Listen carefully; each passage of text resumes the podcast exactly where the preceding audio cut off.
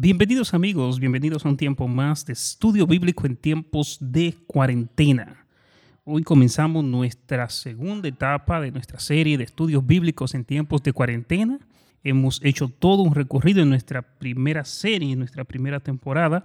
Y hoy comenzamos una nueva etapa directamente hablando de los libros de la Biblia. Te recuerdo que estamos en una serie especial, una transmisión especial de estudios bíblicos por lo que si no has sido parte de este proceso de estudio, bueno, te pido que vayas al primer podcast, al primer estudio bíblico y comience desde el principio en esta serie maravillosa que consiste específicamente en conocer los elementos básicos para una buena interpretación bíblica.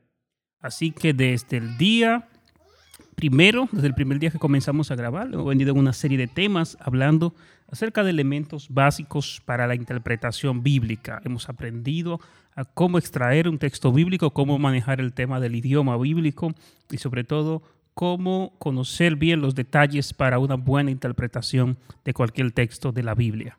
En esta ocasión vamos a iniciar una serie nueva enfocada ahora directamente en los libros de la Biblia y vamos a hacer un recorrido por todos los grupos de libros y en este caso comenzaremos el día de hoy con el Pentateuco. Hoy hablaremos del Pentateuco, que es el primer grupo de libros de la Biblia.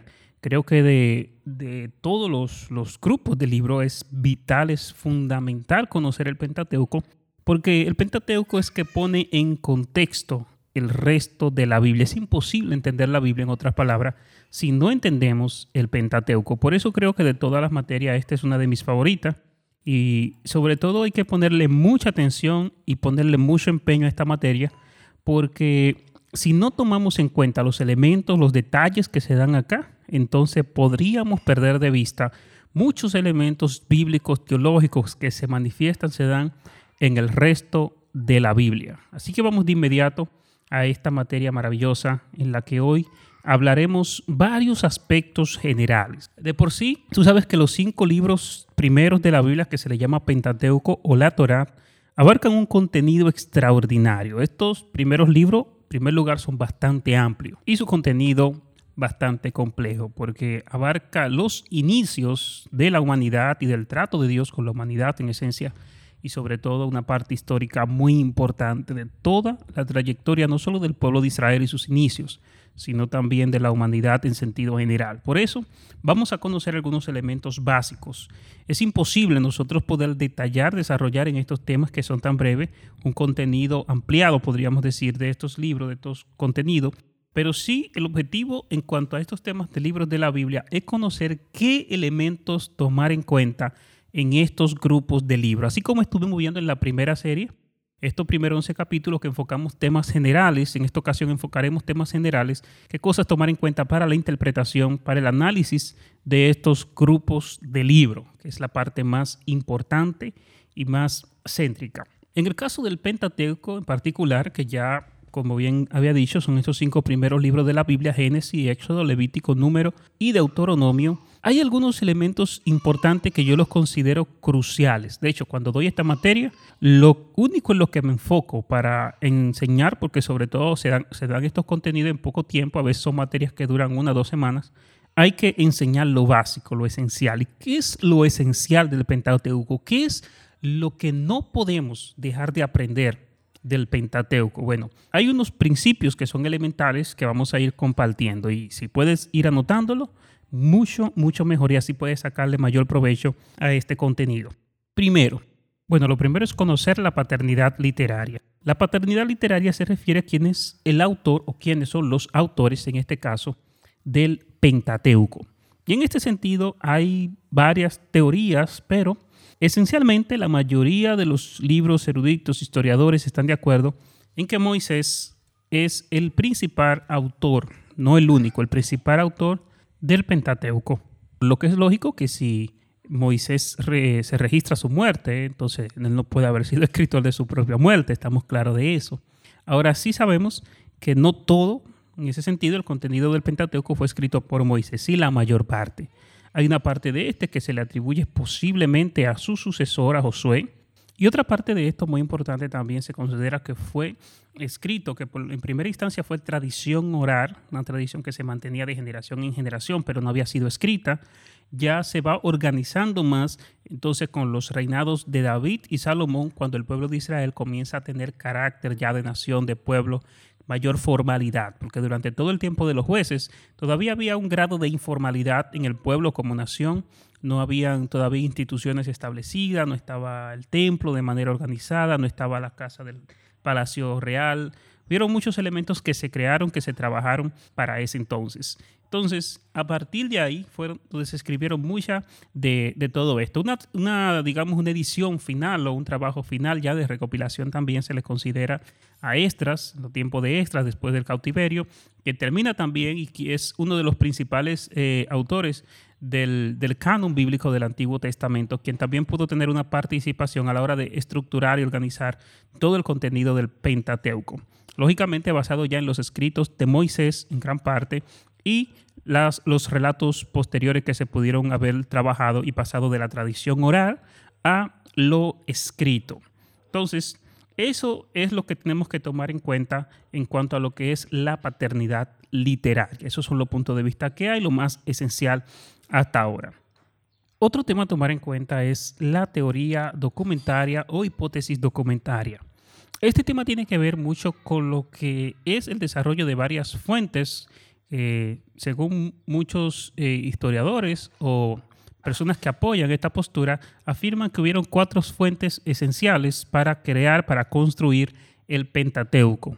Y entre estas está la tradición yavista, la eloinista, la deuteronómica y la sacerdotal. Toda esta con sus respectivas fuentes haciendo énfasis en estas áreas en particular. Los yavistas, por ejemplo, hacen énfasis en el nombre de Dios y establece que había un grupo que creó una tradición basada directamente en este nombre, otro en el nombre de Elohim, otro en lo que tenía que ver con Deuteronomio y las leyes, y otro que tenía que ver directamente con el servicio sacerdotal. Entonces, estas simplemente son fuentes, teorías que establecen que el Pentateuco tiene una autoría basada directamente en estas fuentes, en estos documentos creados por personajes de la época, pero con un enfoque en estas áreas específicamente. Otro punto importante a desarrollar, número tres, sería las aparentes irregularidades que podrían aparecer en el Pentateuco. Y es bueno tomar en cuenta este detalle porque es posible que si usted es un estudioso de la Biblia y está tratando de conocer, se va a dar cuenta que hay algunos detalles que le van a parecer incongruentes en algunos casos en el Antiguo Testamento, sobre todo en el Pentateuco. ¿Y cuáles son esos casos en realidad? Bueno, el más notorio que se podría ver es con el tema de las fechas, los tiempos. Resulta que en el Pentateuco podríamos encontrar, por ejemplo, en el capítulo, vamos a suponer un ejemplo, 18 de Génesis, un relato histórico, quizás donde no, tengo la cita exacta, pero podría decirte que en un momento aparece eh, Abraham con su esposa Sara, que es una mujer joven, y él dice que es su hermana, cuando va, me parece que a Egipto, con el propósito de que no vayan a matarlo, a perecer, porque su esposa era bonita para quitarle la esposa. Entonces, capítulos anteriores, resulta que Sara es una mujer de noventa y tantos años que no puede tener hijo. Entonces tú te preguntas, bueno, pero ¿cómo es posible que en este capítulo es tan bonita, es tan jovencita al parecer, que Abraham miente diciendo que no es su, que es su hermana? Y más atrás parece que Sara es una mujer de 90 años. Entonces eh, te deja como en duda, oye, ¿qué pasó aquí? ¿Qué es lo que, qué es lo que sucede? Entonces, bueno, esto, estas irregularidades se deben a que no todo el Pentateuco está escrito, organizado de manera cronológica, sino más bien sistemática en muchos casos, pero no tiene un orden cronológico. Y debido a esto, un capítulo puede tener un relato de una fecha y el siguiente capítulo puede tener relato de otra fecha muy diferente. Entonces es un detalle a tomar en cuenta que a la hora de leerlo, usted no siempre los relatos lo va a encontrar de una manera organizada cronológicamente, un hecho exactamente detrás del otro. Por eso es importante tomar ese detallito en cuenta para que no se sorprenda y de repente usted piense que es que hay irregularidades en ese sentido. Bueno, hay una parte muy importante también que yo creo que de todo lo, lo que podríamos decir el día de hoy, una de las partes fundamentales, es entender lo que es el prólogo primitivo. El prólogo primitivo. ¿Qué es el prólogo primitivo? Bueno, en todo libro hay un prólogo que es como si fuera un preámbulo presentando el libro, justificando el material, lo que se está escribiendo, todo eso. Bueno, la Biblia en sentido general tiene un prólogo, no solamente del Pentateuco, sino de toda la Biblia. Ese prólogo primitivo se encuentra en el Pentateuco y en este caso está en el libro de Génesis, específicamente, que es el libro que comienza hablando de los orígenes de la humanidad y del trato de Dios con esa humanidad. El prólogo primitivo abarca desde Génesis capítulo 1 hasta Génesis capítulo 12, inicio del 12 podríamos decirlo, el capítulo 11 completo hasta el final. El prólogo primitivo es vital entenderlo, es vital conocer esta parte del relato bíblico porque si lo leemos y leemos la Biblia sin tomar en cuenta este prólogo primitivo, es posible que nos perdamos en el camino. El prólogo primitivo es lo que pone en contexto el resto de toda la Biblia. No hay manera de nosotros entender el resto de la Biblia si no entendemos este prólogo. Entonces, ¿qué es lo que hace Dios con este prólogo primitivo? Bueno, nos pone en contexto, nos da a entender qué fue lo que pasó, cómo Dios hizo al ser humano, cómo Dios hizo todo perfecto, y lo que hace es un resumen bastante amplio. De hecho, hay más historia en el prólogo primitivo de Génesis capítulo 1 a Génesis capítulo 11 que de Génesis 12 hasta la actualidad. Y es importante nosotros saber esto porque al entender este prólogo y entender estas etapas que ponen en contexto el resto de la humanidad, el resto de nuestra historia y entender el por qué el ser humano necesita un plan de redención. Ese es el principal propósito de esto. Algo que tenemos que tener muy en cuenta que esta primera parte de la historia más que todo tiene un propósito teológico, explicarnos el por qué necesitamos redención. De hecho, si usted nota la historia de Génesis capítulo 1, a sus inicios, los primeros capítulos, la creación del ser humano, es muy limitada históricamente, porque a Dios no le interesa en esta parte que nosotros entendamos el proceso histórico de lo que pasó, sino el contexto teológico de lo que pasó para comprender nuestra condición espiritual, más que cualquier otra cosa. Bien, entonces todo este panorama, todo este primer inicio nos lleva a un punto importante que es el número 5, entender el pueblo de Israel como una nación a quien Dios le escogió, Dios más bien la formó para responder a la situación final del prólogo primitivo. Y me explico. Hay muchas personas que ven el centro de la Biblia como el pueblo de Israel. Sin embargo, el pueblo de Israel no es el fin del Antiguo Testamento y del Nuevo tampoco, sino más bien Israel es un medio a través del cual Dios da respuesta a la necesidad completa de la humanidad. Dios, en su infinito plan, su infinita sabiduría, decide escoger un pueblo para responder al hecho de que todas las naciones se habían esparcido, cada quien estaba sin Dios, el hombre se había enorgullecido. Capítulo 11 de Génesis encontramos un panorama donde todo el mundo estaba disperso por su, soberbia delante de Dios, se confunden las lenguas y cada quien se aparta por su camino. Es ahí donde concluye el prólogo primitivo. Y en esa situación que hace Dios, Dios escoge a Abraham, capítulo 12, lo llama de Ur de los Caldeos, le dice, sal de tu tierra, de tu parentela y a la tierra que yo te voy a mostrar. Y Dios comienza un trato especial con Abraham para formar una nación y responder a esa situación precaria en la que se encontraba el ser humano al final del prólogo primitivo. Entonces, cuando nosotros vemos este panorama de esa manera, no solamente estamos mirando un Dios enfocado en el pueblo de Israel, sino un Dios enfocado en toda la humanidad, como siempre ha sido el plan original de Dios, no el de un pueblo.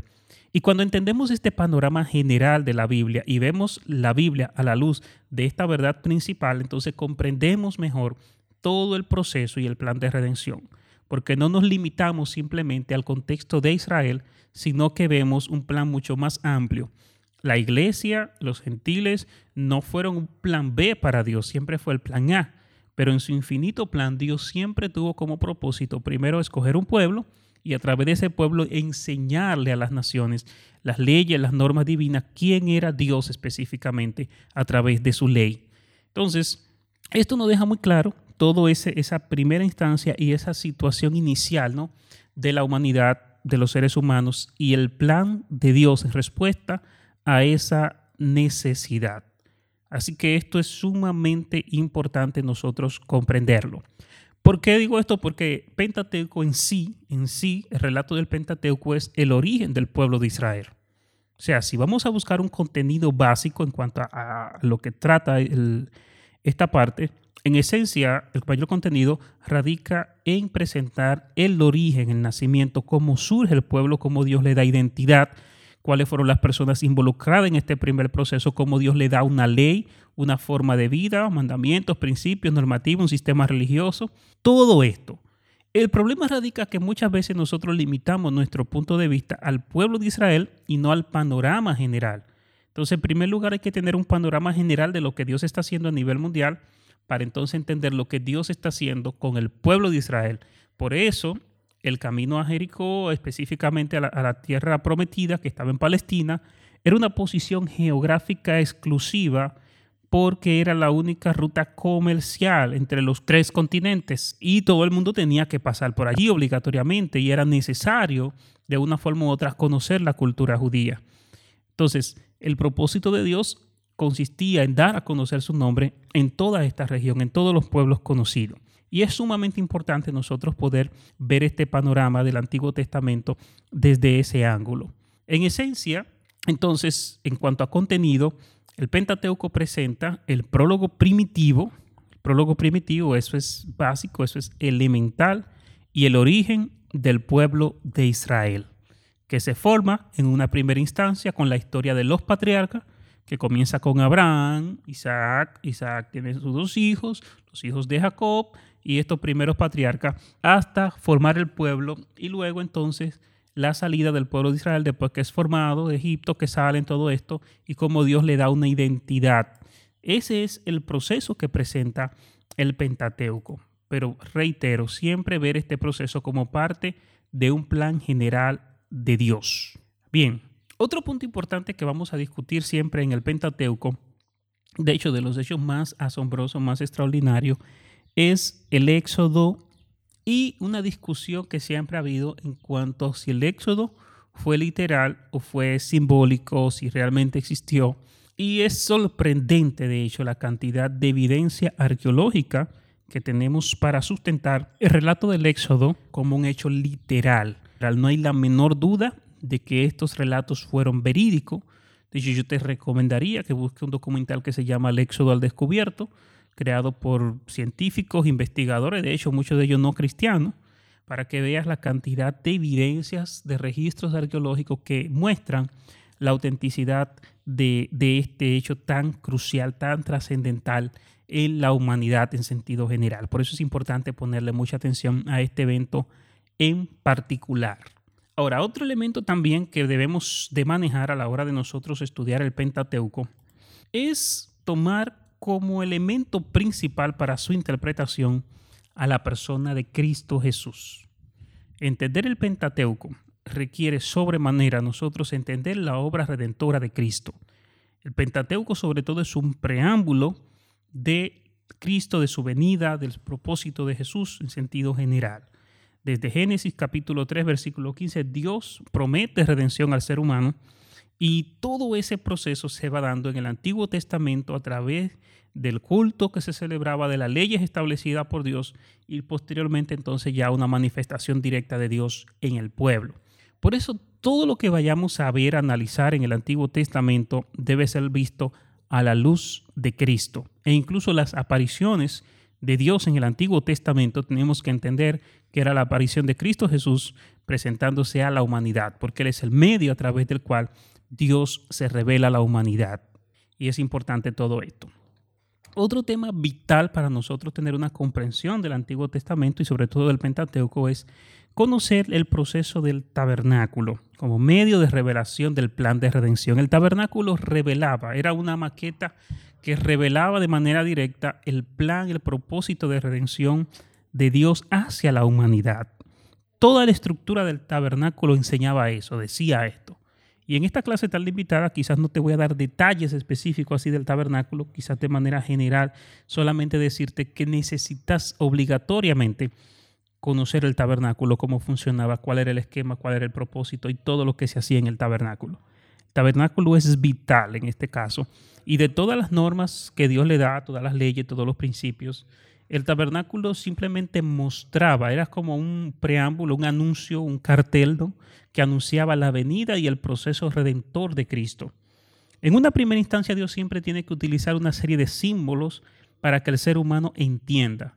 Debido a la falta de comprensión de lo que Dios estaba haciendo espiritualmente, Dios siempre necesitó símbolos físicos que representaran lo que Él estaba haciendo espiritualmente. Y el tabernáculo era eso, un símbolo físico que mostraba, evidenciaba lo que Dios espiritualmente hacía con la humanidad y lo que requería para el perdón de los pecados. Porque Dios podía simplemente decir, bueno, los perdonos y ya. Pero el ser humano tenía que estar consciente del pecado, de lo que estaba pasando, de todo ese proceso. Y esto es importante, muy importante entenderlo. Así que el tabernáculo es un punto que debes estudiar, que debes analizar muy bien. Una parte importante también del Pentateuco, yo diría también de las esenciales, es el tema de los mandamientos. Los mandamientos. De hecho, Éxodo 20, la gente lo conoce muy bien por el tema de que presenta los 10 mandamientos. Y no solamente habían 10 mandamientos, había un sinnúmero de leyes, de normativa que Dios le había dado al pueblo, pero tenemos que entender el propósito en especial de estos mandamientos. La mayoría de la gente ve los mandamientos simplemente como restricciones, leyes, cosas que tienen que cumplir. Y no ven los mandamientos desde el ángulo que Dios lo ve, que la Biblia realmente lo presenta. Los mandamientos tenían un sentido, eh, en su contexto original, ¿no? De presentarle al pueblo un pacto sagrado en una relación de amor entre Dios y el pueblo. Ese era el propósito principal de los mandamientos, no otra cosa. No era simplemente que el ser humano eh, tuviera una serie de normas antiguas, de leyes, de principios que tenía que cumplir. Es más bien eh, lo que hacemos, por ejemplo, hoy día en unos votos matrimoniales donde expresamos nuestro amor y nuestro compromiso. Es un compromiso que cada quien tiene que participar. El hombre pone una parte, la mujer pone una parte. En este caso, Dios tenía un parámetro, yo voy a hacer esto con ustedes, pero a ustedes les corresponde hacer esto para conmigo. Entonces, ese es el tipo de acuerdo. No era un, asunto donde, ok, miren, ustedes tienen todas estas leyes, tienen que someterse a ellas, sino simplemente los mato. No era la temática de los mandamientos. Los mandamientos revelaban lo que a Dios le importaba, los principios que a Dios le, motivaban. ¿Qué, ¿Qué para Dios es importante? Entonces, si vamos a los mandamientos desde un punto de vista equivocado, y no lo entendemos de esta manera en el Antiguo Testamento, ni ahora tampoco, no vamos a entender realmente cuál era el plan de Dios para con estos mandamientos. Porque si vamos simplemente a verlos como leyes, normas a cumplir y no como un pacto de acuerdo mutuo donde el pueblo tenía un compromiso y Dios tenía otra parte, entonces no lo entenderemos de la manera correcta. Entonces surge una, una duda, que quizás sea una pregunta que la gente tiene en, en mente, ¿Debemos nosotros cumplir hoy con los mandamientos? ¿Debemos nosotros obedecer los mandamientos? Bueno, tengo que decirte que en este sentido es importante nosotros conocer muy bien qué opinión tenemos, qué opinión merecen la ley y los mandamientos hoy día. El Nuevo Testamento deja muy claro que ya no vivimos por ley y muchas personas llegan al punto de entender que no son necesarios las enseñanzas del Antiguo Testamento, que no necesitamos tomar en cuenta el Antiguo Testamento. De hecho, que no vivimos ya por los mandamientos, sino que solamente hay que amar al prójimo y amar a Dios sobre todas las cosas. Bueno, quiero aclararte que en ese sentido tenemos que tomar muy en cuenta a qué se refiere el vivir por ley y el hecho de qué significan los, los mandamientos en nuestro contexto ya neotestamentario. Existen dos tipos de leyes, eso es lo primero que tú tienes que conocer está la ley ritual y está la ley moral de Dios.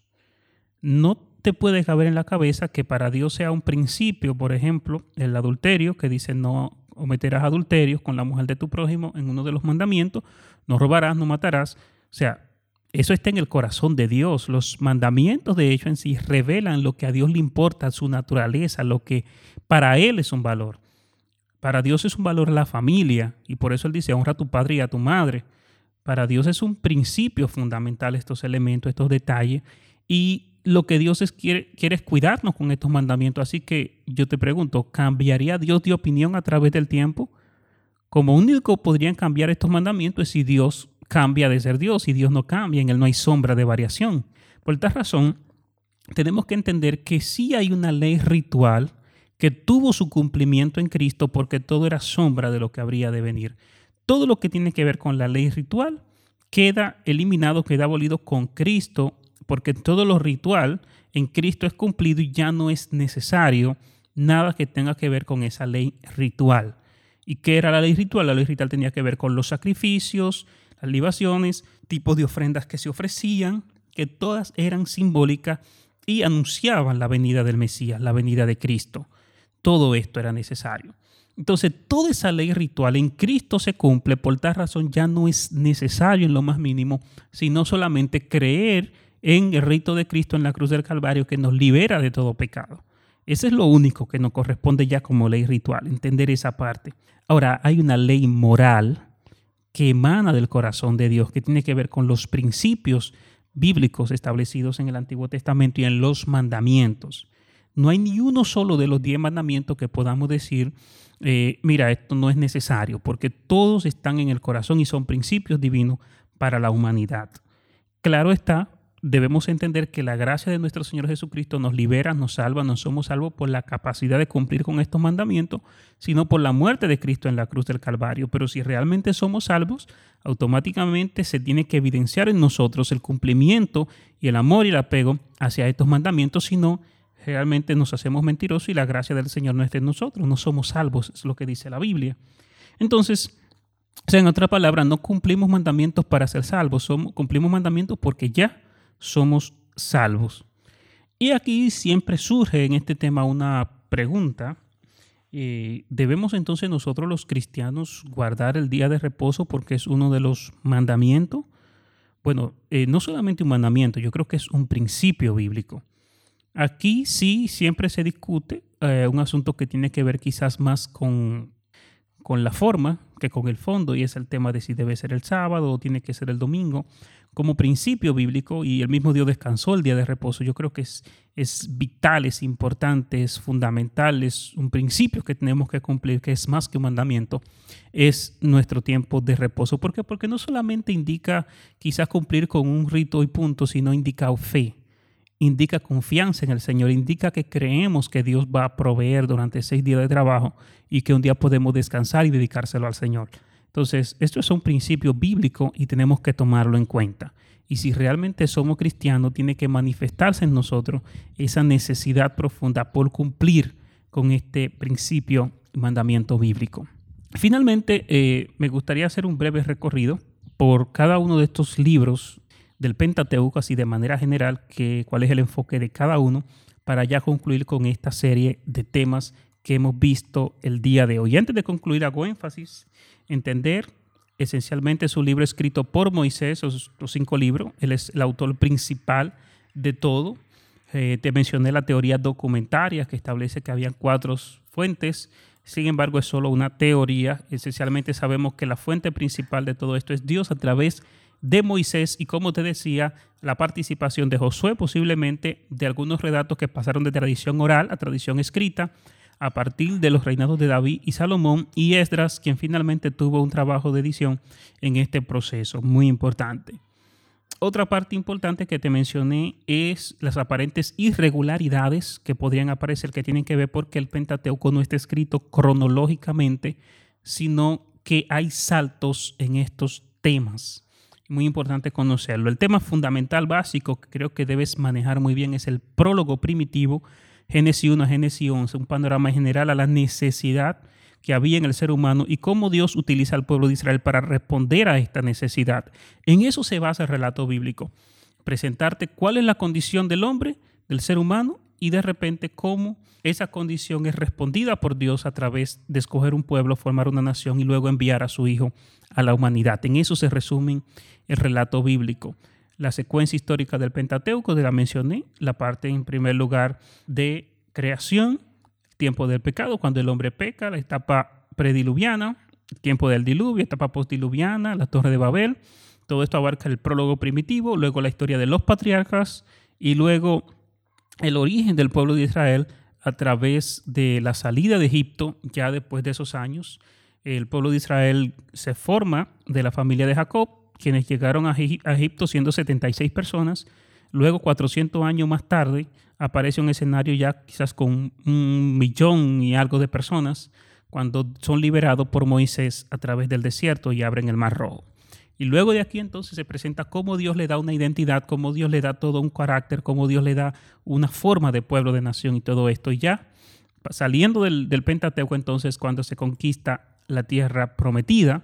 Te mencioné las evidencias del Éxodo que son irrefutables. Es increíble la cantidad de evidencias que muestran eh, la autenticidad de estos relatos. Otra parte importante, muy importante que te mencioné, creo que sería la segunda más importante, es el hecho de entender que Jesús es el personaje principal a través del cual tenemos que conocer, entender el Antiguo Testamento, en especial el Pentateuco. Si no vemos a Jesús desde la creación hasta el plan de revelación para los sacrificios y todo esto, no entenderemos el porqué de cada una de estas cosas. Te mencioné el tabernáculo como un medio de revelación para Dios explicarle al ser humano lo que implicaba el perdón de los pecados. Te hablé también sobre los mandamientos de Dios y su propósito principal de la ley ritual, la ley moral. Y finalmente concluyo diciéndote que en esencia estos cinco libros tienen un enfoque principal cada uno. El primero, que es Génesis, mayormente, como su nombre lo indica, se refiere a principio. El Génesis se refiere al principio, al principio de todas las cosas, eh, por lo menos las cosas existentes que tienen que ver con nosotros, los seres humanos, porque sabemos que contamos con un Dios preexistente a lo que nosotros podemos conocer el día de hoy. Así que ese es el enfoque de Génesis, explicar el origen, el origen de la humanidad en una primera instancia, de un hombre bueno y sin pecado, el origen luego del pecado, el origen de las primeras civilizaciones con la Torre de Babel, el origen del primer castigo antes de con el caso de Noé, el origen del pueblo de Israel a través de Abraham y los patriarcas, el origen de los sacrificios, de la ley, de todo esto. Todo tiene que ver con este inicio, con este principio. El Pentateuco luego tiene el libro de Éxodo, que en esencia se enfoca en cómo el pueblo de Israel ya estando siendo una gran nación en Egipto como esclavo, cómo Dios lo liberta, cómo Dios le da la ley. Sobre todo ese es el enfoque principal de, del relato del Éxodo, la salida, que eso significa Éxodo. Luego encontramos el libro de Levíticos, que es un libro mayormente sacerdotal, donde explica todos los ritos establecidos por Dios para llevar a cabo en el tabernáculo y en el pueblo en sentido general. Luego tenemos el libro de Deuteronomio, que es un recuento de la ley, donde se termina mencionando, recapitulando todos los mandamientos, todas las normativas, todas las leyes establecidas por Dios de manera general.